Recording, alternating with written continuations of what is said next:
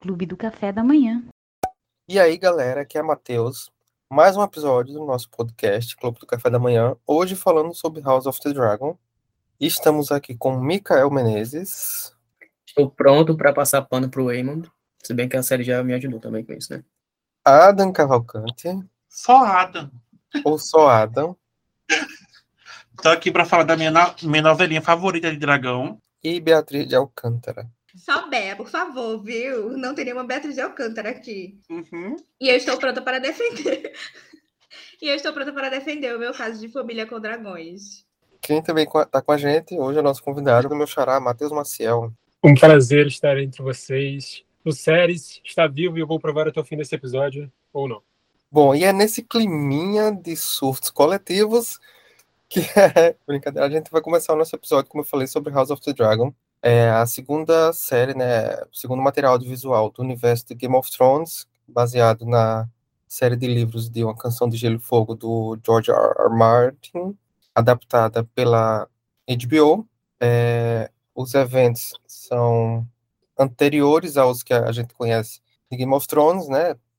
até o primeiro episódio, a gente é ambientado dessa forma, é, quando a legenda diz que é um universo, no mesmo universo, mas acontecimentos que, que vieram 300 anos antes de Daenerys Targaryen, e é baseado no, no livro Fogo e Sangue, também, do George, que, que não tem a mesma lógica do- dos livros que deram origem a Game of Thrones, porque é um, como se fosse um apanhado desse período da, da a Dança dos Dragões, que é um, um período em que a Casa Targaryen estava no seu auge por alguns motivos que a gente vai conhecer na série. É, tem a sua derrocada. É, a série, como era de se imaginar, estreou puta sucesso, baseado, obviamente, no, no que Game of Thrones entregou, mesmo com um final decepcionante. Mas a estreia, por exemplo, foi a maior estreia da, da história do HBO na, nos Estados Unidos, com quase 10 milhões de, de telespectadores. Entre mortos e feridos, a série tem críticas muito positivas de, da, da crítica especializada, outras do, do público mais fã, nem tanto, por, por algumas escolhas de adaptação que a série fez, que já é resquício também de, Game of Thrones, e ela começou a ser produzida em, no final de 2019, é, o elenco foi divulgado em julho de 2020, e acho que a, a, o grosso da série foi gravado mais em 2021 em alguns países do, do Reino Unido, da, da Europa como um todo. É, a gente começa, obviamente, acompanhando o reinado de Viserys I Targaryen, que sucede ali também o, o Jaehaerys Targaryen, que foi o, o Targaryen vivo que mais tempo governou Westeros, e a gente acompanha um reinado tranquilo para o povo, mas que por dentro da casa dele tem uma série de problemas. Viserys, um homem que não consegue herdeiros masculinos, como a gente sabe no universo de Game of Thrones, o reinado só é passado para o filho mais velho, homem, e não mulher, e aí tem uma série de problemáticas porque ele, ele só, a mulher dele falece, só deixa uma filha mulher, e depois ele se casa novamente, e aí a gente vai, obviamente, já entrar no enredo da história que a gente vai começar a discutir daqui a pouco.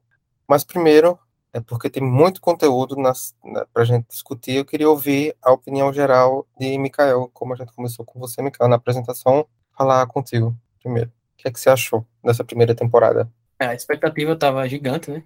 Gosto bastante desse universo. E desde que começaram a, a divulgar os primeiros projetos da, de sequências para Game of Thrones, sequências no sentido de outros shows nesse mesmo universo, né?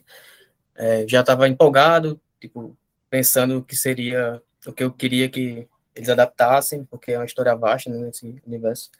E quando divulgaram com esse título, né, A Casa do Dragão, então já focou mais nos Targaryen, e eu fiquei muito empolgado.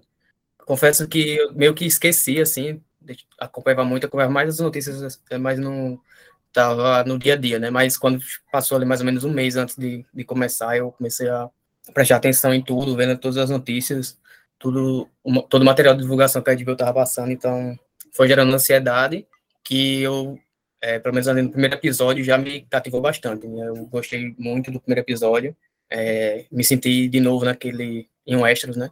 E mesmo sendo uma primeira temporada mais apressada no sentido de cronologia, né? Eles querem avançar para culminar lá no Estudo dos Dragões, mas eu acho que ela funcionou, ela cumpriu seu papel, que seria ali do de apresentar todos os lados, né? E eu gostei bastante. Gostei muito dessa primeira temporada. É, eu sei que o melhor ainda está por vir, mas eu acho que foi um bom, um bom começo. Obviamente tem ressalvas das escolhas que, que foram feitas, mas entendo algumas, outras realmente ficam assim, aquele, aquele desejo de que eles poderiam ter caprichado mais, mas mesmo assim o saldo final é muito positivo. É, Mika, eu tô contigo nessa, tem algumas ressalvas, mas acho que no geral também um saldo muito positivo. Acho que, apesar daquele começo ali mais lento da série, que de certa forma corrobora com os acontecimentos, né, pra gente chegar no, no clímax. Mas, enfim, vamos ouvir Ada. Gente, eu não sou leitor dos livros de Game of Thrones, tenho preguiça. Mas eu acompanhei a série e adoro. Então, assim, essas ressalvas que muitos têm por causa dos livros eu não tenho. Tenho por outros motivos, né? Então, assim, quando eu fui assim, começar a assistir a Casa do Dragão, eu já tava tipo, hum, a última temporada não me satisfez. Então, assim, será que eu vou entrar nesta? Eu sabia que eu ia entrar nessa, né? Aí entrei. Eu amei. Eu e Bea, a gente já, no começo, eu tava amando tudo. O queerbait ali, sabe? Da, das meninas. Eu tava tipo, um, vai ser casal? Mikael falava, vamos, vocês vão ver o que vai ser esse casal, porque Mikael já é aquela pessoa que destrói esses sonhos. Eu destruí deles com o Sandman, tava destruindo os meus com House of the Dragon. E assim, eu adorei, achei um novelão, uma farofa incrível essa temporada, sabe? Eu que assisti Impérios, que, nossa, quem vai pegar. É, quem vai ser o herdeiro aí? Sabia, né, que a Alice tinha fazer as merdas dela. Eu tava achando tudo um sabor. Um sabor incrível. Era toda vez. Era o Ibeco comentando sempre nesses episódios. Eu demorava para assistir porque eu sou preguiçoso. Eu não vi no dia, eu vi no dia seguinte. Eu demorava uns dias para ver. Mas sempre conversando com o Bea sobre tudo. E a série estava amando, amando cada segundo. Como eu falei, eu, eu sempre acompanho discussões no Twitter, então eu via realmente alguns, alguns fãs discutindo as diferenças entre a série e o livro, mas eu que já sofri com toda adaptação, já tenho uma lavada em relação a isso. Mas a única coisa que eu também vi muito foi no último episódio, muita gente falando mal, isso vai falar mais na frente. Mas, pra mim, viu tudo. É elenco incrível, gente. Ai, como eu amei esse elenco. Eu amei. Acompanhava as coisas pelo TikTok. Olha, para, praticamente surubão e Westeros. É incrível, incrível, incrível, incrível, incrível. Amei tudo. O dragão. Amo. É isso aí. Só queria falar uma coisa. Mateus do céu. Quanto episódio escuro. Eu ficava sem enxergar direito. Eu já sou cego naturalmente. Eu ia ver aqueles episódios. Eu sabia quem tava falando. Eu ficava, meu Deus do céu, por que tanta escuridão? É só isso que eu tenho que falar, porque eu tava sofrendo com a escuridão dos episódios. É, é... Ah, Oi. e o primeiro episódio, aquela cena de gravidez ali. Eu sofri também. Gravidez não é uma coisa boa para essa série. Eu fico muito tenso. É, eu acho que pegou os, os ônus e os bônus de Game of Thrones, inclusive essa parte do, do constranger quem tá assistindo. Sim, não, aquela primeira cena da, do parto eu tava tipo assim, gente, vai acabar não? E eu virando a cara. Hum, vai acabar não? A outra no final segurando a coisa com a, com a mão assim, puxando, meu Deus! E assim, e, e o pior, o último eu vi com medo, eu tava, eu tava só virando a cara assim. Hum, mas é, É, isso. e boa parte, assim, acho que do bônus, pelo menos, de, de, de House of the Dragon ter tantos pontos positivos, é a presença do Miguel Sapochnik, né, como diretor e um grande responsável é, pela criação da série em si, que é um dos diretores de Game of Thrones também, dos melhores episódios, dos mais bem avaliados, tanto pela crítica quanto pelo público. Vale lembrar que o George participou como consultor aqui, ele aprovou o que ele viu, ele viu antes, né, inclusive as, as mudanças que foram feitas, por exemplo, o Viserys, que talvez seja um dos personagens que mais difere do que ele tenha escrito, e ele super elogiou a, a atuação do Paddy, considerando, como o Adam falou, o elenco é muito bom. E tem um, tem um ponto positivo, acho que Adam estava falando da, da, da coisa do Twitter, da galera comentando, enfim, que é esse resgate de uma série que, que é um episódio por semana e que tem esse apelo de, de público, né, da expectativa que é gerada, as pessoas comentando, enfim, eu, eu senti falta disso. Amiga, Mas- tu lembra que no final de Game of Thrones, eu acho que, gente- eu acho que foi- só eu lembro de onde tu tava, nesse tema a gente conversou qual será a próxima série que vai resgatar Sim, isso. Sim, a gente Ainda- vai- Será que o Westworld tem essa força? Não teve. a última, a última temporada, praticamente toda, eu assisti num bar aqui, nos bancários, mesmo, É, com a galera a gente- vibrando, tipo, tipo Copa do Mundo mesmo, Game of Thrones assim, foi um assim, acontecimento. Deixava bar, já, tipo, assim, era tipo noite de Game of Thrones, dessa hora até essa hora, que vai estar todo mundo assistindo. E a gente ficava perguntando, será que isso vai existir na frente, tá existindo novamente no mesmo Uhum. universo. A pessoa conseguiu resgatar. E É. muito boa, muito boa. E esse jogo de poder que a gente gosta, né? Tipo, é muito incrível o que eles fizeram. E o É, elenco Game realmente. of Thrones é, começou muito mais como uma série de política do que uma série de dragões, né? Uhum. Obviamente, Casa do Dragão vai ser uma série sobre dragões influenciando a política, porque os Targaryen estavam no seu ápice, mas Game of Thrones não, não dá para esquecer que é uma série sobre poder, sobre política. Sim, sim. É, voltando a falar um pouquinho do elenco, só para pontuar algo que, que Beata me lembrou, né? Para além do talento do, do elenco como um todo, que brilha aqui, tem o fato de ser, a, a- acho que, a primeira grande série, assim, desse impacto cultural gigantesco que tem no elenco uma pessoa não binária, né? Que é a é Emma Darcy, que faz, que interpreta a Rhaenyra Targaryen na versão adulta. Falando em Bea, vamos ouvir a opinião dela. Então, eu pegando esse gancho da última coisa que vocês falaram sobre o hype de Game of Thrones, eu não vivi isso, né? Porque eu não assisti Game of Thrones na época. Então, foi um dos motivos que me fizeram começar a ver House of the Dragon. Tipo assim, eu disse, ok, vou aproveitar que tá, vai ter o hype da galera, vou me envolver nisso aqui também. Porque pensei de primeira em deixar sair todos os episódios e assistir. Mas que bom que eu não fiz isso, porque foi muito legal a experiência de estar ali semana a semana, batendo ponto às 10 horas na HBO Max para assistir. E eu adorei. É, não li os livros também. É, até comecei a ler agora há umas semanas, mas, pô, tô bem devagar. E adorei. Tem algumas ressalvas, como todo mundo. Parte das coisas que vocês falaram, né? Tipo, as cenas escuras, algumas mudanças que eu descobri que tiveram, outras coisas já me incomodavam e depois eu fui ver que eram mudanças, mas o saldo no geral foi bem positivo, tanto de da história em si para mim, quanto a minha experiência assistindo. Inclusive, eu acho que eu comentei isso muito com o Adam, que assistindo Game of Thrones me incomoda demais o excesso de violência contra a mulher que tem na série.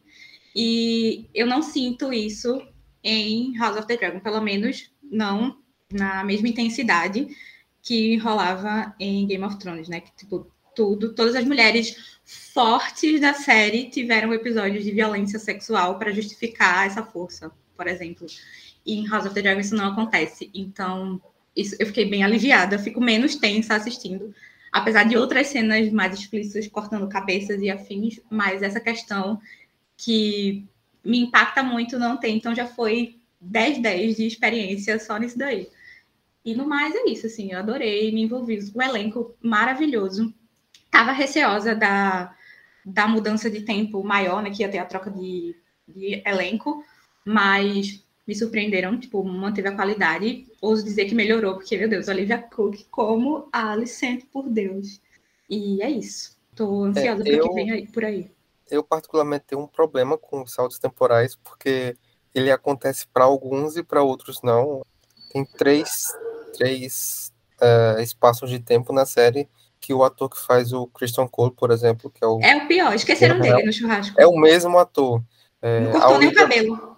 a Olivia Cook, quando é mãe do Aemond eh, pequeno, me convence. Mas esse Aemond adulto já não me Parece- convence. Ele parece mais Parece velho ser mais que velho ela. que ela, sim. Eles têm a mesma idade, basicamente, né? É, e aí tem essas problemáticas assim que tiram a gente meio que ali do, do, do- da ambientação, né? Por sorte tem outras coisas que trazem a gente de volta.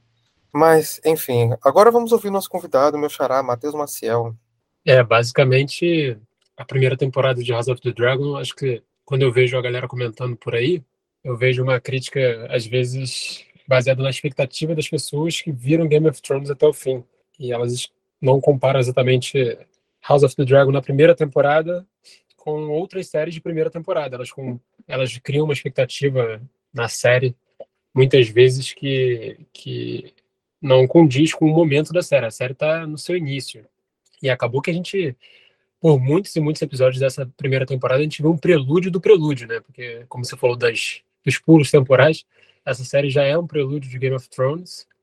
E a gente ainda se depara com, com vários momentos de prelúdio ao que é, de fato, o cerne dessa história, que é a briga, a briga da Casa Targaryen na sucessão ao trono do reinado do Viserys, que só vai se desencadear nos últimos dois episódios, um por cada prisma ali da, da batalha que está por vir, E também estou ansioso. Eu gostei da primeira temporada. Achei, achei até diria que melhor do que a primeira temporada de Game of Thrones. É fácil dizer isso agora, mas eu, eu vendo assim, no, na minha experiência de 2014, quando eu vi o Game of Thrones lá no início, e vendo House of the Dragon agora, eu diria que House of the Dragon trouxe uma experiência é, melhor, vamos dizer assim. Foi, foi um novelão, mas ainda assim é, é, que me entreteve mais do que Game of Thrones no início, onde tudo era uma, uma experiência inédita e tudo mais, mas não me, não me agregou tanto quando eu boto em perspectiva as duas. Eu só acho que é preocupante um pouco, vocês, vocês comentaram aí da, da direção do Miguel, que, que guiou é, magistralmente essa primeira temporada, e ele se despediu da série, né? Então, vamos, vamos ver o que, o que virá na segunda temporada sem a direção do, do Miguel. Ele, ele fez um ótimo trabalho agora de, de execução da primeira temporada, criação da série, com, com o aval do Martin, e agora, como ele saiu da, da cadeira ali de direção, a gente não sabe exatamente o que dá para esperar da segunda temporada. Certo é que a história há de se desenrolar de uma forma mais, mais vamos dizer assim, eufórica para os fãs, porque vai ter mais ação, vai ter mais guerra, mas é sempre bom ter em mente que Game of Thrones mesmo trazia vários episódios no meio do ápice de uma emoção, um episódio inteiro que a gente esperava a semana inteira para ser em 50 minutos de pura conversa, porque ainda assim é uma série, assim como Game of Thrones era, de política, mais do que qualquer coisa. É uma série de conversa política e é isso que cativa, na verdade. Eu, eu fico impressionado quando eu passo 50 minutos assistindo diálogos atrás de diálogos, diálogos, diálogos, diálogos. E aquela coisa vai se desencadeando de uma forma que, quando a gente vê, já acabou e a gente está falando, meu Deus, só semana que vem. Então, ansioso pelo resto. É, e sobre isso de diretor, é, até ligando com um pouco que Bel falou, a questão da violência contra a mulher né, na predecessora, né, na Game of Thrones. É, em Game of Thrones foram oito temporadas, só teve uma diretora mulher em todas as temporadas, que foi a Michelle McLaren. Ela só dirigiu quatro episódios. E aqui em House of the Dragon já tivemos duas diretoras nessa primeira temporada, que também dirigiu o mesmo número de episódios, quatro, que foi a Clary Kilner e a Gita Patel. Foi muito bastante elogiada também, que foi nessa na uma da, dessas diretoras foi que dirigiu a cena de da primeira vez da Renira com Christian Cole, que o pessoal elogiou aquela cena de sexo, que mostrou que não é, comparou com outros diretores, né, que faziam cenas de sexo com mulheres que objetificam a relação, e isso foi bastante elogiado. E também sobre essa questão do, do Miguel, eu tenho uma opinião assim não não tão boa com ele, porque é, justamente ele é esse diretor desse, do, das cenas escuras, né? Ele foi lá naquela batalha na Game of Thrones, foi o diretor aqui também, na cena, no, no episódio que tem, que o Eamon, criança, pega ali a Veiga, e eu tenho a teoria, né, porque eu, eram dois showrunners, né, o, o Chapochnik e o Ryan Condor, que o Chapochnik é mais na direção, o Condor é mais na, no roteiro. E o Condor é amigo do George Martin, né? Aí eu tenho a teoria de que é, a ideia veio do Condor, ele trouxe essa ideia para a HBO, e a HBO não confiava tanto nele, porque ele não estava com a HBO em Game of Thrones, e o Sapochnik é um cara que já trabalhou com a HBO no Game of Thrones, e a HBO que botar a garantia ali, não, tá bom, a gente vai dar essa, essa, essa série para você, mas o co-showrunner vai ser o Sapochnik ao seu lado. Aí eu acho que agora eles viram que deram certo, e o Sapochnik vazou também, né? Porque ele, ele disse que tá muito cansado, né? Também tem essas, essa questão dele pessoal, mas a minha teoria é essa, que a HBO viu que deu certo com o Ryan Condor, viu que podia confiar nele e deixou sozinho ali com o Martin. Você vê que o Martin também ele não tá, ele não dita o que vai estar tá na cena, ele só dá o conselho, né? É, ele tá funcionando aí como essa figura como consultor mesmo, ganhando dinheiro para olhar, para assistir antes de todo mundo, não interfere na, no roteiro, na produção da série. Daqui a pouco a gente fala de expectativas para a segunda temporada, com essa saída do Miguel, por exemplo, vai ficar só um dos dois showrunners, como o Mikael disse. Mas antes eu queria ouvir é, melhor episódio, pior episódio, personagem preferido e personagem que você menos gostou dessa primeira temporada. Começando por Mikael de novo, mais uma vez. É, melhor episódio, deixa eu ver aqui. É assim, nessa reta final, eu acho que foram se superando os episódios. É, eu gostei de todos, né? Então, é uma escolha difícil, mas eu vou escolher um da segunda parte aí, já que após o time skip final, né? Principalmente das personagens principais da Alicente da Rainira. É, eu acho que eu vou ficar com o preferido, não sei, eu acho que o, o 9, 9 ou 7, Não sei, é muito difícil escolher um. Mas bota o 9 aí. Quais são as outras perguntas? Personagem preferido, algum que você não tem gostado, episódio que você não gostou, mas você já disse que gostou de todos. É, não teve. A questão, assim, de, de, de episódios que eu não gostei, que até leva para as ressalvas, é, eu já disse em, outras, em outros episódios aqui do podcast, né, que eu lido bem, eu particularmente lido bem com adaptações, né? Eu, não, eu consigo separar o que é livro, o que é série, eu não fico enchendo o saco, não. O que eu é, não gostei assim tanto foram algumas escolhas dentro do universo que nada tem a ver com a né, questão de, de, adaptação do livro, que vem do livro. Mas, por exemplo, a questão do Christian Cole é, ali surrando o cara no casamento. O Joffrey lá, que era o companheiro do, do Leno Velarde. É, porque é, até a, toda a trama gira em torno de tradição, né, nesse universo de Westeros. É, essa questão de sucessão, ela só é discutida porque tem a tradição que é sempre um homem, sempre um homem, sempre um homem. Então, essa questão de você ser lorde, você ser nobre nesse, nesse, nessa sociedade, dá uma importância. E o cara lá, num casamento real, ele é morto por um guarda real, que seria um cara ali que seria para proteger. Ele era um convidado do, do, da comitiva do, do noivo, né? Do, que era uma família super importante. Ele ser morto ali, no meio de todo mundo, ninguém meio que ligar. Aí eu, isso meio que eu acho que eles perderam a mão, que foi bem no fim do episódio, né? Do casamento ali. E eu acho que é só para chocar. Eu não concordo com a, ele colocando isso, que não, não, mostra que tem consequência ali. É, eles até citam essa questão de matar, assim, o povo aleatoriamente, né? Que é, também é o final do episódio 8, que é, a, é do 8? É do 9. Episódio no, a final, final do episódio 9 com a, a Rhaenys, que ela sai no dragão lá, na Melis, e mata os plebeus, plebeus que estão assistindo a coroação do, do Aegon. É, eu também já não gosto disso, mas é, a, a roteirista Sarah Hess fala, não, mas ninguém liga para plebeu em Game of Thrones. Só que, mesmo não concordando com isso, mas mesmo é, a gente pegando esse argumento, o pessoal liga para nobre. Mesmo o Geoffrey lá que morreu pro, no, no, soco do Christian Cole, mesmo sendo uma casa menor, mas ele era um nobre que, que era companheiro ali da, da comitiva do noivo. Então, essas decisões assim, que eles meio que fazem para chocar que não me pega. Mesma coisa com o final do, do episódio 9, que se eu me colocar no, no, na pele ali do, do povo lá do Porto Real, eu vou odiar a Renira, a Rhaenys, todo, todo mundo desse lado do, dos negros. Porque, tipo, eu tava assistindo lá de boa, meus familiares estavam assistindo lá de boa, uma coroação, e de repente sai um dragão do, do buraco ali, mata todo, centenas de pessoas, e estão nem aí. Então, é, essas, esses exageros que eles fazem, mais para chocar que eu não curti tanto. É, personagem preferido é o Aemond, que você já vem desde os livros, Aemond, o caolho lá. Pelo amor de Deus. Quero, quero deixar registrado que eu sou, eu torço para os negros, né? Torço para a Renira, mas como personagem, o que eu mais gosto é ele. É, aqui eles, eles até amenizaram bastante, não só ele, vários, todos os personagens praticamente eles amenizaram, eles dão aquela passada de pano, é, porque, por exemplo, o Aemond, ele é bem, bastante agressivo com a Renira, ele xinga bastante a Renira, dos piores nomes possíveis nos livros, né? E aqui ele é uma pessoa mais na dele ali, ele só tem a questão mesmo com, com as crianças, né? Com o pessoal da idade dele, toda aquela rivalidade que eles cresceram. E eu, o Aemond é meu personagem preferido. É, tudo isso né? e ele é o seu personagem preferido.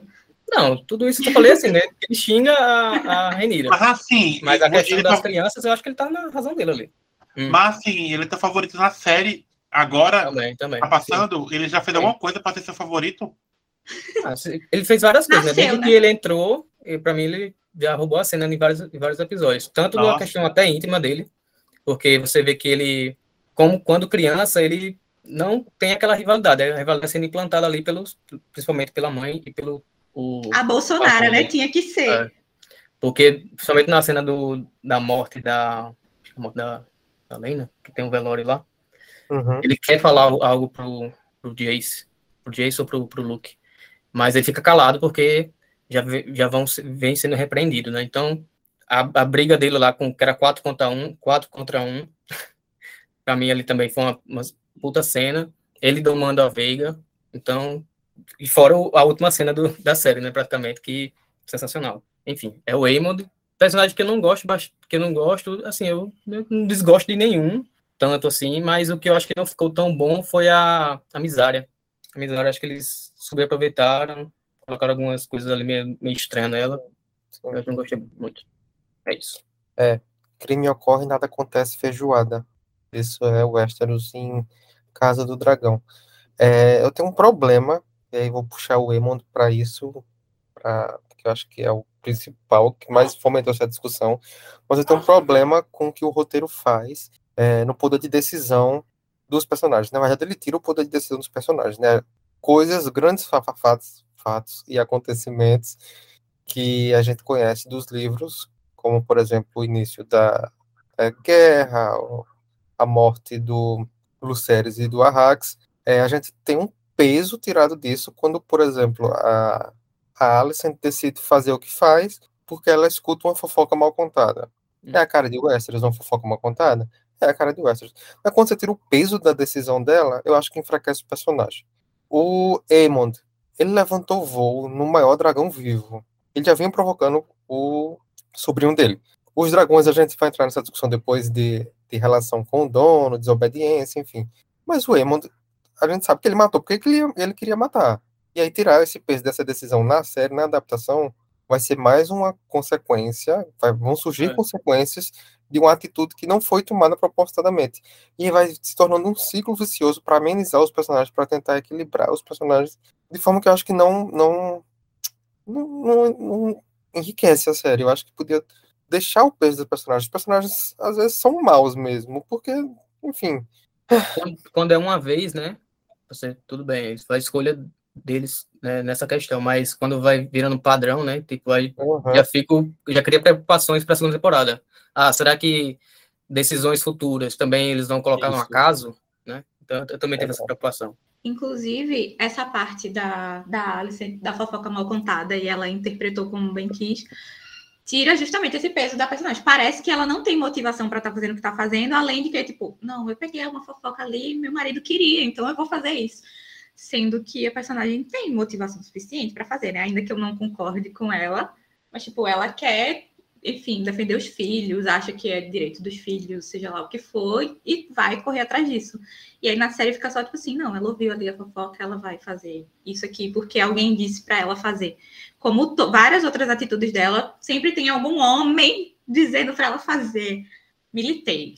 Eu ainda acho que é compreensível na primeira temporada ainda essas decisões. Mas porque eles queriam até dar legitimidade para ambos os lados, né? Eles queriam mostrar ali que não tem total mocinho, total vilão, eles querem deixar ali ambíguo para o espectador escolher o seu lado. Se bem que o fandom já meio que escolheu, né? Mas o que me pega mesmo é essa preocupação para as coisas futuras, né? Eu não sei como é que serão essas decisões deles a partir de outros pontos cruciais da trama, né? Eles vão colocar de novo no caso, né? Então, mas, mas eu acho que seria muito mais legítimo se eles sustentassem, tipo, é, essa motivação dela enquanto mãe, sabe? Tipo, acho que seria muito, chegaria muito mais próximo do, do público do que isso de, oh meu Deus, coitadinha, ela tá sendo manipulada, foi manipulada pelo pai, manipulada pelo, pelo pack do pezinho lá, enfim.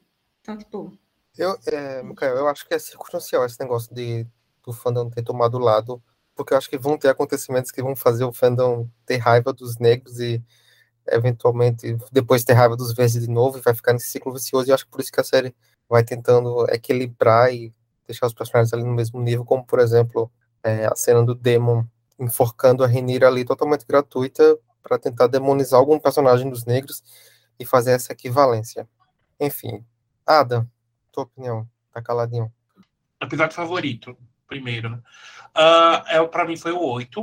É a segunda passagem de tempo, né? Se não me engano. Terceira, e é o episódio que o, que o coisinha lá séries tá acabado e o bichinho tava só indo já com Deus, só se eles avisar. E sei lá, eu gostei muito desse episódio, tudo que aconteceu. O Perry tá incrível, incrível, incrível. E mostrou muito esse lado que, independente de tudo, ele tava do lado da Ranira e isso é incrível. Ficava muito tipo, sabe que tá sendo aquele muito omisso, sabe? Tipo, será que ele tá ficando neutro? Mas aquele mostrou o lado que ele tava, achei isso incrível. É, amei o Demon rasgando a cabeça lá do cara. Então foi um episódio que eu fiquei, nossa! Tipo, hype lá em cima. Cara, episódio, episódio que eu não tenha gostado. Não existia episódio que eu não gostei. De verdade. sabe? Tipo, sempre tem, sabe? Quando você olha assim, não sei, sei lá. Não vem nenhum na, não, É, realmente por não vem nenhum na cabeça. É, não, Não é nem por. que o episódio seja ruim. É, Mas é- o, nono, o nono, por exemplo, que é, que é focado no Conselho Verde. Eu sou Qual? levado a odiar Desculpa. aqueles personagens, então eu tenho raiva daquele episódio. qual? Mas ele não é ruim. O nono. Porque depois Pronto. que o Viserys morre. Concordo com você. Vou escondem. ficar com 9. Porque você jogou aí, eu fico com 9. Não é que seja ruim. Só, são, só um plot que não me interessa tanto, digamos assim. Mas concordo, com 9 porque você falou. Então, Porque senão não ia ser nenhum, porque eu não tava lembrado de nenhum mesmo, não. Personagem favorito. Ai, gente. O tio e a sobrinha. Eu não consegui escolher. Amor! Não consigo. não pode ficar em primeiro lugar, você tem que ficar em sexto lugar. É, tu quer dizer, né, Eu sou uma pessoa que eu não, não tenho preconceito com, com nada. tá falando do Matt Smith, Meu então. Deus do céu. Não, eu gosto do personagem, realmente. Eu acho o personagem bom. Não só do Matt, eu gosto do personagem. Acho que é um personagem que ele tem. Ele no começo eu tava achando extremamente odioso, mas ele tem aquele charme daquele personagem que é odioso, mas você fica tipo. Ele tem Ele é o Borogodão. necessário. É, vamos, vamos ver, vamos ver até onde esse onde vai. Sabe? E eu gostava da ginga do personagem, sabe? Ele, dele ser, tipo assim, novamente, ser um cara que é putinha da mulher, porque The Crown, ele é putinha da, da Elizabeth aqui novamente. Estamos ele servindo uma mulher, então assim, eu gosto desse papel. E a Nira, porque, meu Deus do céu, desde criança, desde adolescente, aquela menina me conquistou o personagem. Eu fazia, gente, ela que já putiu, depois foi dar ela pro guarda, tipo assim, incrível, gente. Feminismo desde a época dali. E eu achei incrível, eu gosto muito da, da personagem em si. É, nos últimos episódios eu achei ela um pouco apagada, em comparação ao começo, mas eu gosto muito da personagem. E, cara, disparado, o personagem que eu odeio nessa série, eu já rasguei ódio por ele, é o Otto. Eu odeio ele. Eu não suporto a cara dele, eu tenho um ranço dele. Eu. Ah! Desde o começo. Então, isso aqui é assim, odeio ele. Acabou. Não nem escolher muito. Tira Ah, eu contigo também. E no fã de pack de pezinho. Ah, e também ele é muito. Nada contra, sou fetiche, existe fetiche pra tudo nesse mundo, não vou julgar ninguém. Ah, eu mas tenho ele é um vontade de a muleta dele e derrubar ele. Sério. Nossa, velho. Nossa, pronto. Do mesmo jeito que eu fiz um casalzinho ali, esse também. casalzinho aqui. Porque assim, eu não reteu, eu não odeio a Alice, acho ela uma mulher que assim, sabe, Eu tenho pena dela. Tenho pena, sabe, gente? Assim, ela perdeu o grande amor da vida dela. Ele- a- o grande amor da vida dela deu para outra pessoa. Ela ficou revoltadíssima diante disso. E enlouqueceu, gente. Acontece. E eu, e a Cook, ela tá linda, ela tá maravilhosa. Eu não consigo olhar aquela mulher. Que rosto. Então, não dá. É uma mulher linda. Mas é isso. Eu, cara, porque assim, eu não tenho a vivência como o Mikael de, de, de, de livros, de, dessas coisas. Então, assim, pra mim, eles serviram tudo nos episódios, sabe? Como eu até falei com o Bé, que Game of Thrones ela é tão densa, tão densa, que tem realmente como parar e falar, não, esse episódio eu não gostei tanto, porque tá tão lento. Não teve tanta coisa que até o episódio 9, ainda assim, tem coisa acontecendo ali que me, me deixa instigado, digamos assim. Eu, eu acho a série muito boa, muito. Uma farofinha que eu gosto. É, eu tô contigo. Ali entre o 5 e o 8, eu acho que vem numa crescente constante. Com esse ápice aí no oitavo. O oitavo é o meu episódio preferido. É, acho que muito pela atuação do Ped também. Cara, que. Eu acho Porque- assim, eu não, não tinha visto nada dele que desse para ver o grande talento que ele tem. Eu Isso. E o próprio personagem, até ali então, eu não cagava pro Viserys ali. Eu Cagava sentir horror. compaixão por ele, sabe? mas ele conseguiu dar uma humanidade para esse personagem, dar um ponto para ele que você tipo se tornou o que ele não fez nos sete, nos sete episódios passados em um Uhum. eu fiz reizinho sabe tipo assim queria baixar foi daí, inclusive, que, o- que o George elogiou, dizendo que o Viserys dele era melhor que o Viserys do, dos livros, inclusive. Pois é, E aí eu- também, é, além da atuação dele, que merece um M, claro, claro. a produção, a maquiagem, caramba, assim, Meu Deus, demais, demais, demais, demais. Eu não vi esse episódio no dia. que Na verdade, eu não vi na hora da exibição, eu vi depois. E eu vi a. Eu não, sabe a máscara que ele tava usando? Eu só É. vi a foto. Eu não sabia que era ele. Eu só vi tipo, a Pois é, foto pra tu já fazendo, fazendo mesmo. Eu fiz, gente, que personagem é esse? hum, E quando eu vi tudo, eu fiquei, meu Deus, tá incrível, tá incrível, tá. Meu Deus. E você vê aquela pessoa que se entrega ao personagem, né? Que ele se entrega ao personagem. Tá lindo de se ver. Ah, Bea. E você? Então, eu concordo com basicamente tudo que Adam falou. O meu personagem, o meu episódio preferido é o 8, que tem o jantar, que tem o Viserys ali reunindo as últimas energias para sentar no trono e para defender a filha mais uma vez. Tem o Daemon defendendo a honra da esposa dele. Então, ali é o episódio bem novela das oito, que assim, amei. E o que eu menos gosto fica meio dividido. O 9, ele me causa ra muita raiva, porque você fica vendo toda aquela traição ali acontecendo e ninguém fazendo nada, tipo, todo mundo ou abaixando a cabeça e concordando, ou tipo, ficando preso no quarto, que não pode sair porque vai se opor. E, então ele me deixou muito aflita, com muita raiva. Mas o primeiro episódio, ele me incomoda muito também pela cena do, do parto, né? Então acho que pesou bastante, então acho que eu fico dividida entre esses dois. De personagem, a Nira é a minha favorita, mas eu também adoro o Damon. Nossa. E a né? Nira, que íntima. Nira, bem, bem amigas. Amizade. É, o Damon, gente, o Damon conseguiu fazer achar o Matt Smith uma pessoa menos feia. Porque ele é feio. E raiva, raiva, raiva vai bater na sua cara quando ela vê isso, garota. Porque ele é feio. Ele é Aquela feio. boquinha de sacola dele. A foto, a cara sobrancelha do homem.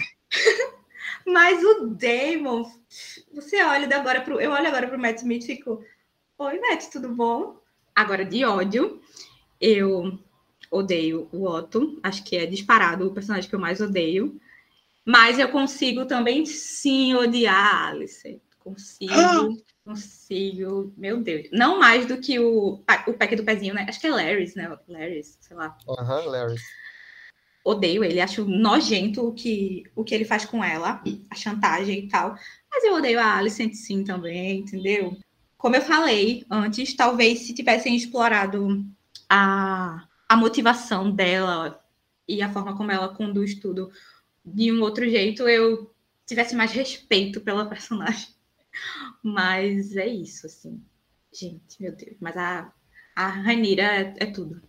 Com a Millie, e com a Emma Darcy. Cara, cara, como é que pode? As duas são idênticas, são ótimas, são pois é. maravilhosas.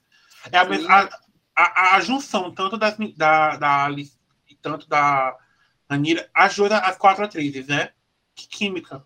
Incrível. E a gente tem que ter um chapéu pra Millie, porque a série foi gravada de trás para frente, né? Então as cenas com Emadas foram gravadas antes. Eu não sabia. Eu não disso. sabia disso. Uhum. Tô aqui passado. Então a Reinira da Millie é inspirada na Reinira de Emadas, na verdade. Então, no caso, eu, eu agora admiro ela mais ainda, pois porque é. Eu, já, eu já tinha ficado pensando quando, quando falaram, né, da, tipo, ah, vai ter passagem de tempo e tal.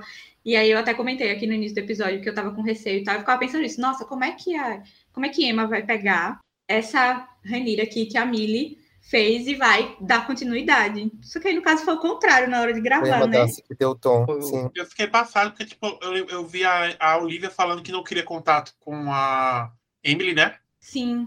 Porque o, ela não, não queria misturar as atuações. Eu pensei que, tipo assim, ela já tinha gravado, né? E depois ela pegou o jeito, mas... Eles gravaram o primeiro episódio 7, que se passa ali em Deriva Marca. Tem a treta dos Pirrai que aleatório começa a Inclusive, eu, achei que ia ter que uma, tinha sido sexto. Tem aquela cena do, do Demo e da Renira adultos, né? Ali na, na praia, que na quando a gente assiste está de noite, mas foi é. gravado de dia. Que é a do trailer, né? Que do, no trailer usaram. Primeiro teaserzinho, foi. É. Ah, Por isso foi o primeiro fotos, teaser. Né? Uhum. Sim. Lembro foram as primeiras fotos que saíram. Uhum. Esse episódio aí. E a, e a Millie, ela disse que a primeira cena que ela gravou já foi o da profecia lá, que o, Viserys estava dando a adaga para ela depois já da morte da mãe. Então, tipo, até nisso, até na questão da própria personagem dela, da Reneira Jovem, ela não gravou na ordem cronológica, ela gravou, já começou na, que elenco, no meio né? ali. Atuação impecável. Arrasaram. É isto. Matheus, suas opiniões. Olha só, fechar com a, a maioria, episódio 8 realmente é o melhor da temporada. É, dispensa os comentários em geral, porque vocês explanaram muito bem. Acho que sensacional é a cena em que o Viserys entra se rastejando pela sala e mostra que por que é rei, melhor dizendo, mostra finalmente por que é um rei e porque deve ser respeitado ali. E tem um, um, um micro momento ali, que é quando ele sobe a escadaria para o Trono de Ferro, ele dá um primeiro tropeção e é socorrido por um guarda, ele fala que não quer ajuda, depois ele dá uma segunda capengada ali e quem está segurando o braço dele é o Damon. Aquele momento é simbólico no, no novelão, como o Adam fala, porque a gente tem todo um prólogo antes dos time skips todos, com a rivalidade entre os irmãos, né? E aí chega naquele momento e dá um, um tom de bom, família, sabe? Família acima de tudo, eles estão ali um pelo outro. E o episódio 8 é o disparado melhor da temporada para mim. O episódio que eu não gosto, e na verdade é só uma cena, que já testaram aqui, eu não gosto e isso prejudica todo o episódio, que é o episódio 5, se, não me falha a memória, que é justamente quando o Christian Cole, esse personagem que se perde pela temporada, tem aquela explosão e, e mata o Joffrey, se não me engano, né, o nome do, do, do amante do Velário. Uhum porque fica sem, sem um sentido explícito, as pessoas entendem de múltiplas formas e não de um, de um jeito que agrega a série, eu acho. Eu acho que muitas pessoas têm interpretações diferentes daquele momento, de por que ele matou o cara.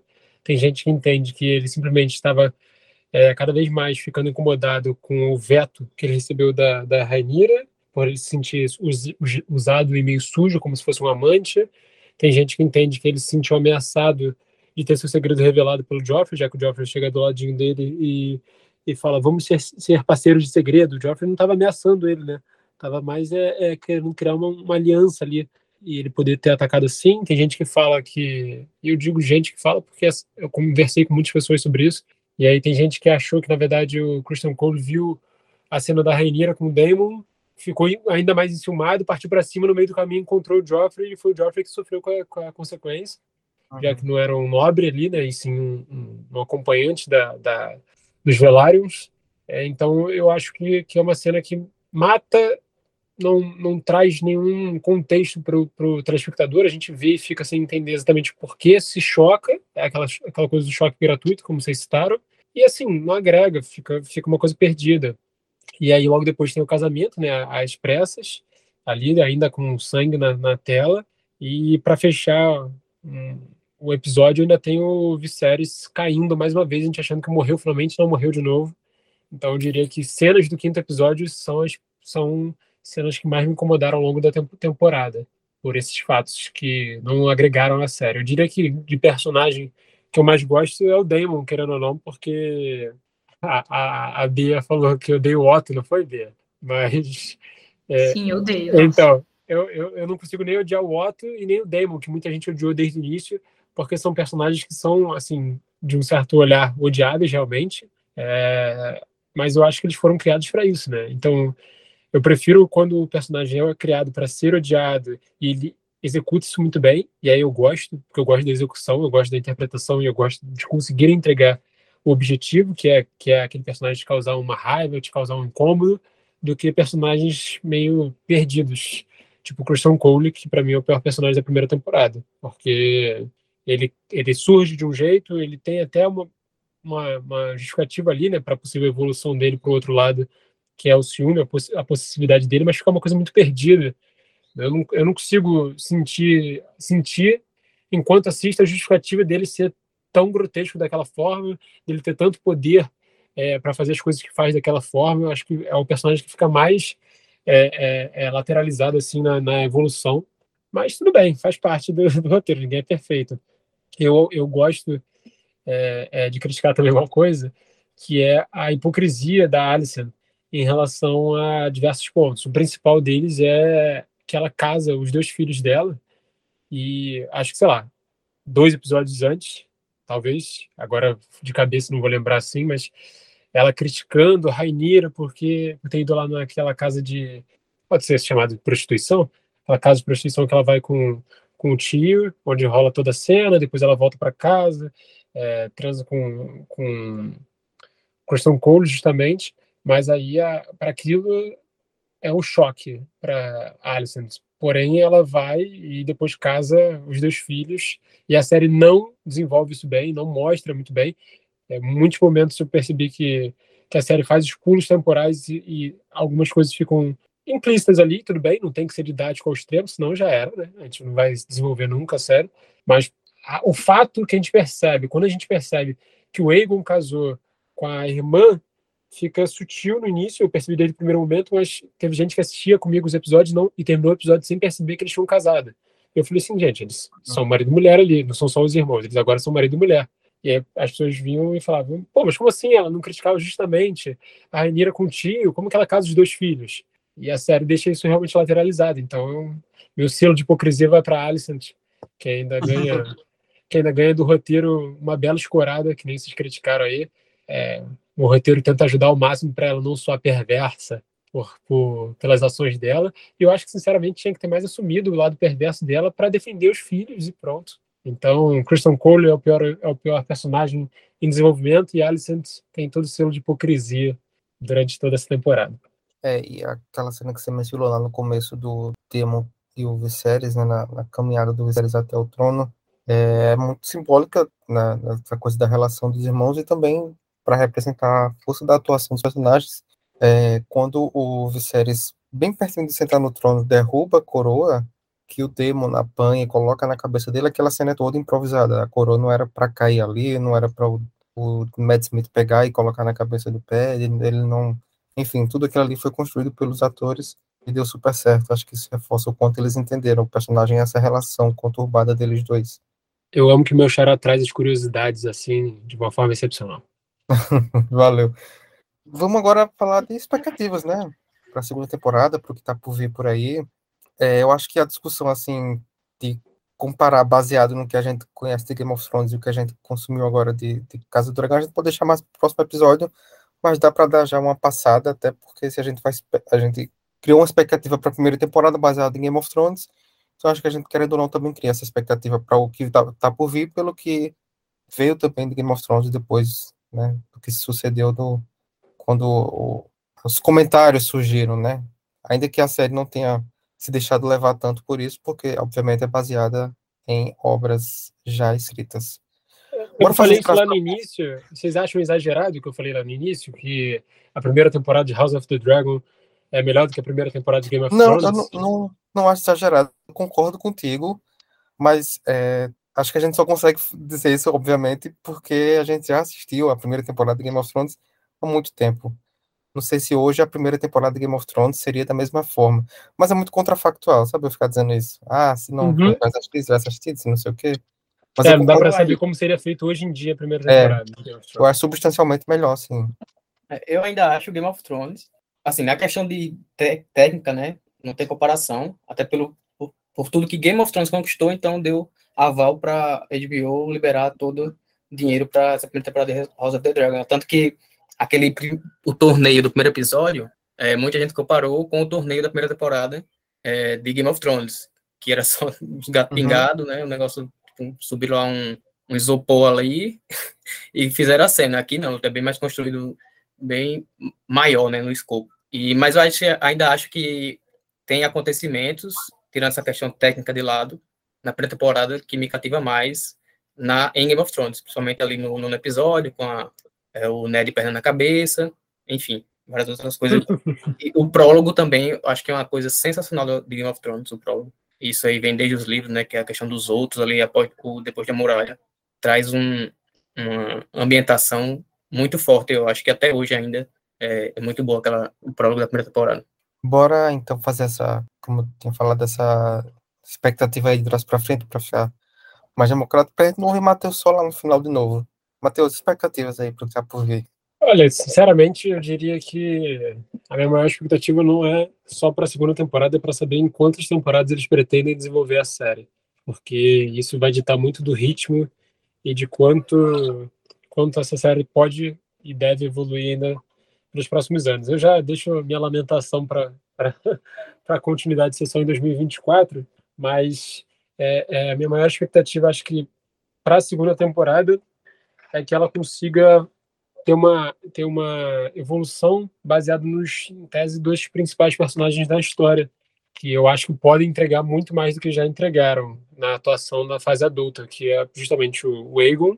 Eu não sou fã da atuação do ator na segunda, nessa primeira temporada com a evolução dele na fase adulta. Acho que tudo bem, ele foi desenhado para entregar justamente aquilo, que é alguém desapegado, alguém meio bonachão, é, é, sem escrúpulos, mas não, não me cativa o suficiente para eu, me preocupar com o futuro dele. Parece que, que se ele morresse, eu não sentiria o impacto, entende? Então, eu, eu acho que não, não, não, poderia ser assim, já que ele é o, o rei atual nomeado, vamos dizer assim. Acho que o Egon tem que ter um papel mais importante. Eu não sei, eu não vi no ator a convicção ainda de que ele vai me entregar um lado mais perverso o suficiente para liderar Westeros na batalha com a Rainira, até a Rainira ter suas, suas questões em si, em volta de Westeros também. E já pro lado da, da, da Rainira, justamente a questão, ela também foi desenhada para ser um pouco mais fragilizada nessa fase adulta, à toa que a cena final entrega justamente esse objetivo, né, que é mostrar na, a diferença de olhar no último segundo, como se fosse um cliffhanger suficiente para para mostrar, olha, agora vocês vão ver o que está por vir naquele olhar dela. É, entrega muito bem o que, que é proposto para ela, mas é, é, o que contrapõe a atriz que faz a Rainira e, a, que faz o Egon, e o que faz o Egon é que ele, eu confio, já ele não, entendeu? Eu não consigo ver nele o suficiente para entregar um bom Aegon. Já eu vejo nele o suficiente para uma Rainha adulta é, é, que vá desencadear novos fatos interessantes, que vá entreter a gente de uma forma é, cada vez mais emocionante com as guerras e com o que está por vir. Mas vou seguir atento, sou fã desde 2014, vou seguir sendo fã até o fim. É, eu tô nessa. É, quero ver mais do Aegon, acho que aquela cena dele sendo coroado fez ele dar uma virada de chave no personagem, sentiu o, uhum. o gostinho de poder, como a cena final da Renira, que deu a virada de chave também. Ela vinha sendo a figura ali do, dos pretos mais condescendente, pé no chão, queria seguir o legado do pai e do tio-avô, né, do, de Harris, que foram reis gentis, de certo modo, é, pacíficos, mas aí agora ela viu que não dava muito para ser assim, porque o filho dela morreu, né? Em missão de paz. É isso. É, e, morreu por culpa, e morreu por culpa dela, da mensagem que ela passa para os filhos. Vocês vão como. Sim. Vocês vão como mensageiros, Mensagem. não como guerreiros. E assim, é, é um absurdo aquela cena. A gente vê ela encaminhando aquela criança, o sério, eu brinquei no início falando que ele estava vivo, ele obviamente não está vivo, né?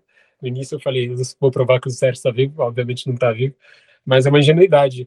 A, a frase do Eamon é uma das grandes frases que acho que todo mundo que estava assistindo a série pensou ao longo daquele, daqueles encadear de fatos, que é, é ele falou, você achou mesmo que poderia andar pelo reino é, tentando atrair né, o movimento de nomeação do rei e sairia ileso disso? E é justamente a ingenuidade do, do roteiro que passa da, da, da Rainira não só condescendente com os fatos, mas também ingênua de achar que poderia mandar os filhos andarem por aí e nada aconteceria. Uhum. Mika, é, so, sobre, é, sobre a questão do, das temporadas que o Matheus falou, que o Martin no blog, depois do décimo episódio, ele disse que o ideal seriam quatro temporadas, na visão dele, né? Mas. É, já teve gente, não lembro exatamente quem, mas eu lembro que no, saiu notícia que seriam cinco temporadas de dez episódios, aí agora no final ele falou que pensava em pelo menos quatro. Eu, particularmente, estava achando o começo bem devagar, mas agora, olhando os fatos que já aconteceram e o que está por vir, projetando quatro temporadas, eu acho que está até, de certo modo, acelerada a série. Enfim. É, eu não tenho, eu não tenho livro, os livros como base, né? eu não sei nada do que acontece no livro. Eu tenho só os livros que o Martin quis lançar das Crônicas de Gelo e Fogo. Ele nunca mais quis lançar, só enrola falando que vai lançar. eu acho que até o final da House of the Dragon aproveitou o hype para lançar Winds of Winter, não é possível. 75% já, hein? Vamos lá. Bea? É, em relação às expectativas para o futuro da série, eu, de cara, espero que mantenha a qualidade ou melhore, o que a gente já contou aqui de alguns defeitos. Mas em relação à história em si, vocês falando aí do Aegon, gente, eu acho ele tão frouxo que eu espero que realmente que tenha virado essa chave e, e o poder suba a cabeça e ele o vá... Egon, você quer dizer? Isso, Egon. Eu falei o quê? Eamon? Eu ouvi Eamon. O Egon. Eu acho ele frouxo. Só, só sabe beber. E eu espero realmente que, tipo, a coroação tenha virado a chavinha e o poder suba a cabeça e ele dê uma surtada pra gente ver mais do personagem, porque até então ele foi só um bêbado estuprador frouxo. Acho, nesse ponto, eu tenho muito mais respeito, vamos dizer assim, pelo Eamon, porque ele tem mais, ele se mostra mais desse ponto assim de que vai fazer acontecer, de que saberia liderar se fosse necessário e, e até trataria melhor a esposa, né? Como ele mesmo fala quando, quando eles estão crianças ainda.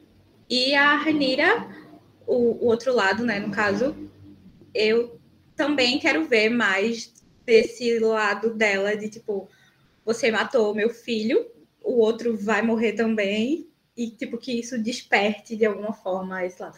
Não que eu não ache que ela esteja que seja um caminho interessante ela querer governar de uma forma mais pacífica e tal. Mas, tipo, já começaram a esculhambar o negócio, então eu espero que ela defenda o lado dela no surto a lá Daemon Targaryen.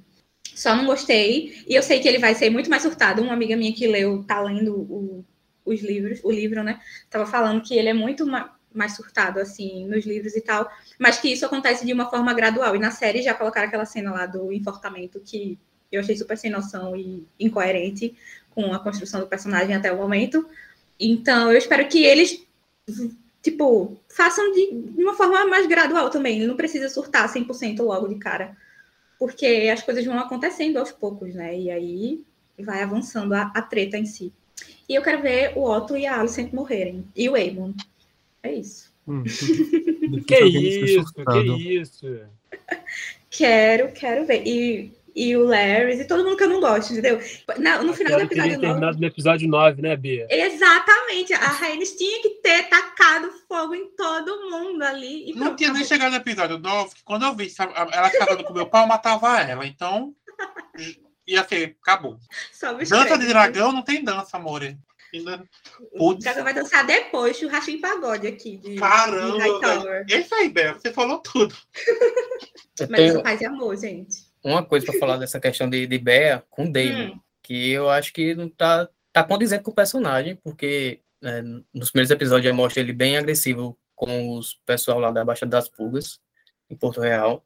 E não esqueçamos que ele matou a primeira esposa pedrada, né? Sim, então... mas amigo, o que eu... Eu não li o livro, né? Então, é, eu tô com base no que minha amiga comentou Sim. assim, e no que eu vi, tipo, da construção, do que eu enxerguei da construção do personagem na... Passa, pano, pano, passa, passa, Vou passar, dá licença. Mas, tipo, com a família dele, a gente comentou agora a cena aí do da coroa, entendeu? Que ele tinha Esposa é família. com o Viserys e que, tipo, ele tinha esse... Ele tinha esse esse certo respeito e admiração pela própria família. Então, na minha cabeça, entendeu? As vozes da minha cabeça, uhum. ele jamais faria isso com a Rainira. Mas das minhas, que a gente conversou sobre isso, pois que é, obrigada, amigo. Ele, ele sempre teve um. Foi meio cadelinha da Rainira. Então, tipo assim, ele se ele tivesse demonstrado. Se ele tivesse demonstrado isso, poderia acontecer, eu ficava, ei, sim, ok. E ninguém tá falando que ele não pode fazer, mas a construção da série televisiva não. Exatamente. Assim, eu acho que se ele mata uma mulher a pedradas, eu acho que a próxima esposa ele pega no pescoço com o personagem é, ele fez coisa muito pior. Mas a além de ser esposa, é sobrinha dele. Pois é, sobrinha também. Não, não era. Essa questão da família, não na própria série, muito. na própria série, tem tudo a questão dele com miséria, né? E também a série mostra que ele é, zombou do filho morto do, do Viserys o herdeiro de um dia. Então, até com a família, ele tem esse lado de que ele não liga, ele, ele liga para ele. Então, acho que a série construiu bem essa questão de dizer que ele é um merda. O Damon é um merda. Não, ele não pode fazer. Que isso? Tu defende assim, o Damon? Não, tá não concordo com pessoa, não tô falando como personagem, tô falando como pessoa, ele é uma pessoa merda. Então, eu acho que questionar. Ué, mas ele é ótimo. Questionar isso, é porque ele pegou no pescoço da Renira, é ele, é ele ali. Então... Não, questiono se ele tinha uma devoção por ela. Ele não faria isso. Se demonstrasse ele agindo escrotium com ela, tipo, ah, cago pra ela desde o começo, tipo... A própria a Lena lá, ele tinha já esse tipo de admiração e tudo mais, e ele não foi tão babaca assim com ela, do jeito que foi com a Rainha agora. Ah, eu acho, eu acho que com o né? personagem ele ter feito aquilo. Eu acho que condiz com o personagem. Apesar dessa devoção que ele tem com a Rainheira, condiz com a personalidade dele no momento mais vulnerável dele, né? Que é justamente o que ela percebe pela, pela, pelo desconforto e pela ação é, surpreendente dele com ela. Ela percebe que ele está é, inquieto justamente por não ter noção do que ela está falando, por ele não ter recebido é, a tradição familiar ali, né? Toda a questão do conto. O irmão nunca ter contado para ele. É, a expectativa de poder é uma merda. Tipo, é, ele não chegou, ele nunca chegou tão perto do trono e, e ao, ao mesmo tempo é um momento mais distante do irmão dele, da figura que ele repudiava enquanto rei. Né? O irmão dele está morto, então aquela figura que ele repudiava como rei não existe mais. Quem está mais perto do trono é a pessoa que está do lado dele. Ele não quer que seja uma outra versão do irmão dele. E para isso ele talvez seja capaz de uhum. fazer esse tipo de coisa. É... Adam. Ah, qual era a pergunta? Desculpa. que eu vou aqui. É expectativa. A expectativa é o inimigo. Esqueci a frase. É a mãe da frustração, segundo. É a mãe da frustração, desculpa. É daí. É a mãe da frustração, mas enfim. É, diante do último episódio, e eu, até o que o Matheus Maciel falou sobre a questão da atuação, eu concordo com ele. É, por mais também, por mais que já tenha gente maravilhosa no elenco, tem outras que ainda não mostraram para que veio se mostraram, não deu para perceber. Felizmente, o protagonismo dos personagens são bons, os outros que estão ali não mostraram ainda muita coisa. É, com o, esses filhos da, da Alison, principalmente para mim, a, o Scudoro vai focar muito neles, né? Acho deve, deve ser. Se for tem um tempinho para ter aula de atuação ainda aí, para forçar um pouco isso. Mas eu tô, em questão de história, eu tô bem ansioso. Tipo, como a gente sabe, como acho que foi o Matheus Couto que falou, agora eu não lembro. Que quem assistiu Game of Thrones sabe que a série vai numa crescente mesmo. Tipo, a segunda, a segunda e terceira temporada da série tem acontecimentos incríveis e eu torço para acontecer aqui também. É, ela uma série que, diferente de Game of Thrones, que eu tenho um, um grande problema de coisas que acontecem devagar. Eu não acho que House of the, eu ia falar House of the Cards. Que, que House of the Dragon seja uma série lenta, ela é uma série realmente bem ágil em comparação a outras. Me prendeu logo, e o Thrones demorou um pouco porque eu achava mais lenta. Então, estou bem feliz com o que pode vir por aí. Não tenho nada para me basear, então é só isso, é só crescente para mim. Quero mais esse povo fazendo, atacando todos os direitos humanos que podem, e que não podem também. É isso que a gente quer ver na série. Muita intriga. Espero muito, muito, muito, muito, muito surto já. Também, que adoro ver ela surtando. Meu view da HBO Max já tem. 2024, não sei se estarei aqui. Espero que sim, mas tá lá junto. Pra terminar, Mika. É, a expectativa é a melhor possível, porque eu acho que essa primeira temporada ela foi a mais difícil de, de se fazer. É, até o, o Martin deu uma entrevista semana passada, uma divulgação que ele estava fazendo no livro dele, de que tiveram várias ideias de onde começaria essa primeira temporada. Eles cogitaram o Egon Conquistador, cogitaram após a morte do Viserys, primeiro episódio ser Viserys morrendo. É, e também cogitaram até passar 40 anos antes do primeiro episódio, que seria com os pais do Viserys e o, o pai também da, da Rhaenys, a rivalidade dos dois e tal.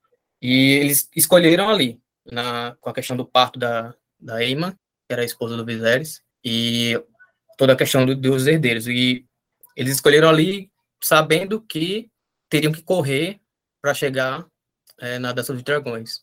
Porque se você olhar nos livros, se bem que não, essa questão de idade, eles não estão se pegando muito, né, eles estão mais livres. Mas seriam 30 anos, desde ali do. Mais ou menos, né? Desde ali a, a morte do, da Emma até o, o, o, episódio final com o Aemon e o, e o Jace, e o Luke. Então, eles tiveram que correr, foi, eu acho que foi difícil, uma decisão difícil, mas eu acho que eles fizeram muito bem. Toda essa questão do time skip, eu entendo que para muita gente que não conhecia, isso pode ter sido difícil, né, de acompanhar. São tantos personagens e os mesmos personagens com várias versões diferentes, mas eu acho que eles fizeram um bom trabalho. E isso que vocês falaram também é o que eu espero que essa mudança de chave aí, da, tanto do Aegon segundo quanto da Reineira, é, eu espero que na segunda temporada eles tomam decisões mais assertivas, assim, tipo, eu quero realmente o trono, porque eu quero. Enfim, sem essa passação de pano para ambos os lados, porque eu acho que não tem volta depois da, da morte aí do, do Luke. a Renira vai ficar muito puta, mostrando, mostrando na última cena, e terão consequências, né? Então, é, o melhor está por vir, só teve a primeira batalha de dragão agora, é conhecida como a dança dos dragões, essa passagem de tempo, justamente pelas várias batalhas entre dragões e entre os montadores, né? Então, segunda temporada aí, e até para a galera que não, que não leu o livro, a guerra toda se passa em dois anos, então não teremos aí, eu acho que nenhum mais salto temporal, tudo vai ocorrer agora bem de episódio a episódio. Eu acho que isso vai melhorar bastante aí para o pessoal que acompanha as próximas temporadas. É isso.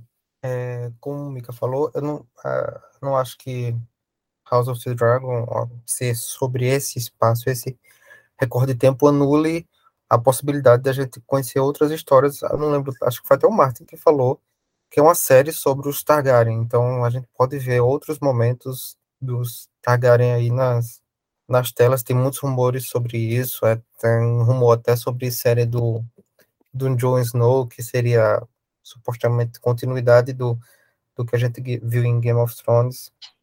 Enfim, acho que a gente pode esperar se a adaptação manter uma, um certo grau de fidelidade com o livro, né, Fogo e Sangue, é choro e ranger de dentes. Vai haver muito choro e ranger de dentes, muito choque, muito tweet, muita, muita revolta. Mas é isso. Gente, vocês têm mais alguma coisa para discutir? Acho que a gente eu, eu só falaria, aí é uma questão de curiosidade mesmo.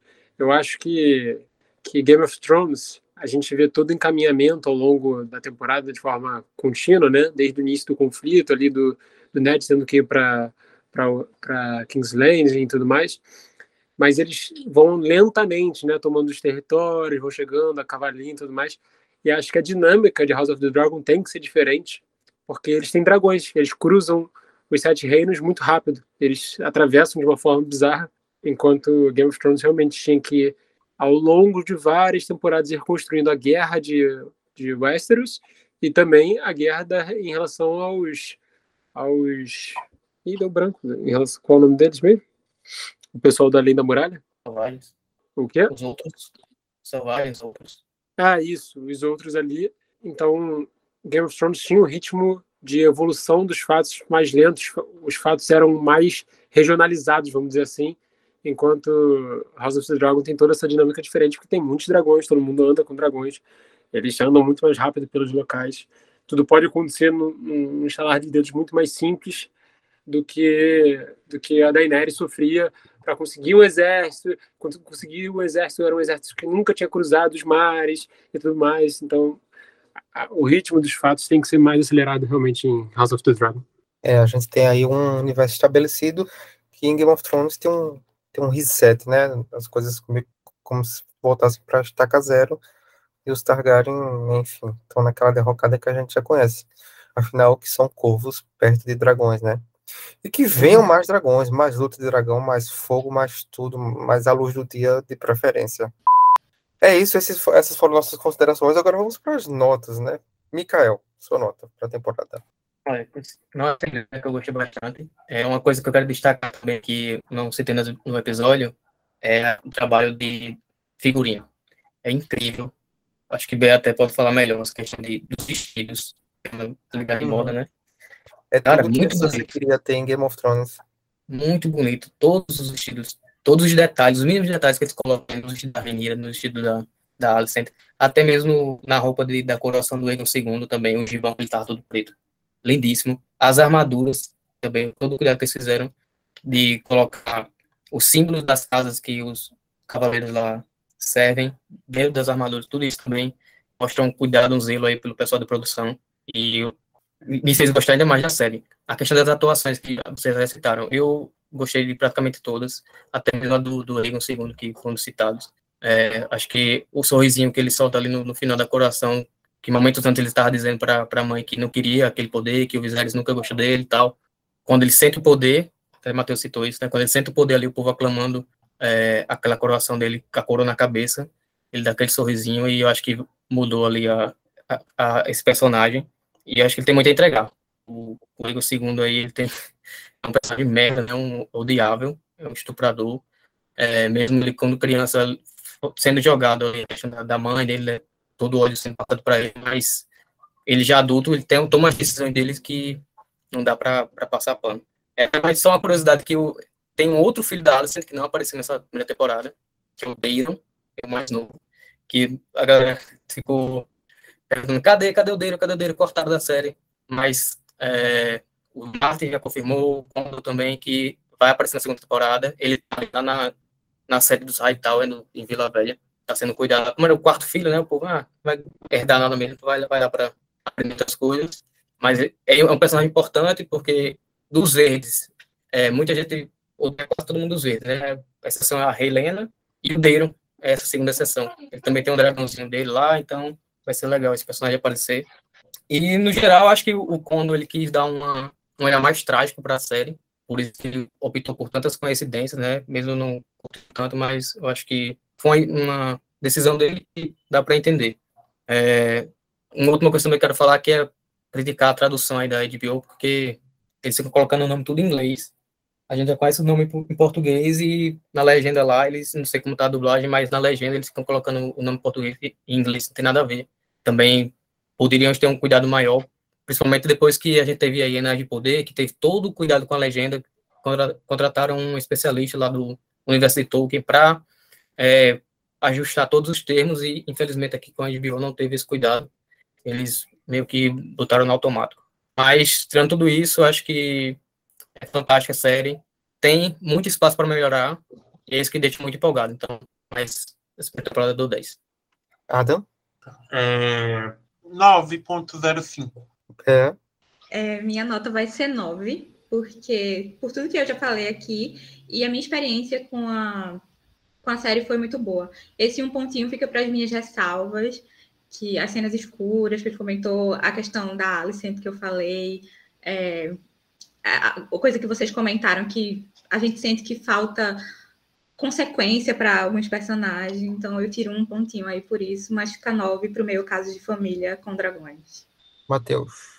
Vou dar nove e meio, fato raro, naturalmente para ser acima de nove nas notas que eu dou para qualquer coisa tem que ser muito do excepcional, mas querendo ou não, é, a continuidade, mesmo sendo um prólogo, né? A continuidade do universo da minha série preferida e minha emoção toma conta. Eu tiro meio pontinho, igual a, a Bea tirou um ponto, mas eu tiro meio pontinho para as ressalvas é, de coisas que eu não concordei, coisas que eu achei que foram mal feitas. E aí deixo o 10 para um futuro. Tomara que essa série carregue um 10 na temporada final. Estou chocada com esse novo meio. Eu meio também ponto é merecido. Foi no 8,5, 9 é, por tudo que já foi falado aqui. Quem quiser mais informações, que procure nas redes sociais. Redes sociais que nós vamos falar agora, mas primeiro agradecer primeiramente Matheus, nosso convidado.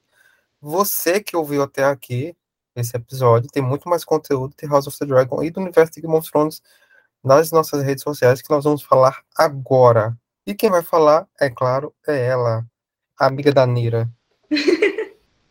É, a, gente tá, a gente tá em todas as redes sociais, é Oi Clubinho, Twitter, Instagram, até no Facebook, se você estiver por lá, TikTok. E o nosso blog é blogdoclubinho.com, de cara nova. Então, acessa lá. Inclusive, eu fiz resenha da primeira temporada de House of the Dragon, então vai lá, dá uma moral. E você, Matheus, como é que as pessoas te encontram? E muito obrigado mais uma vez. Ah, eu que agradeço o convite, o meu contato com a Beax providenciou esse momento aqui. É, um contato meio atrapalhado, né, Dê?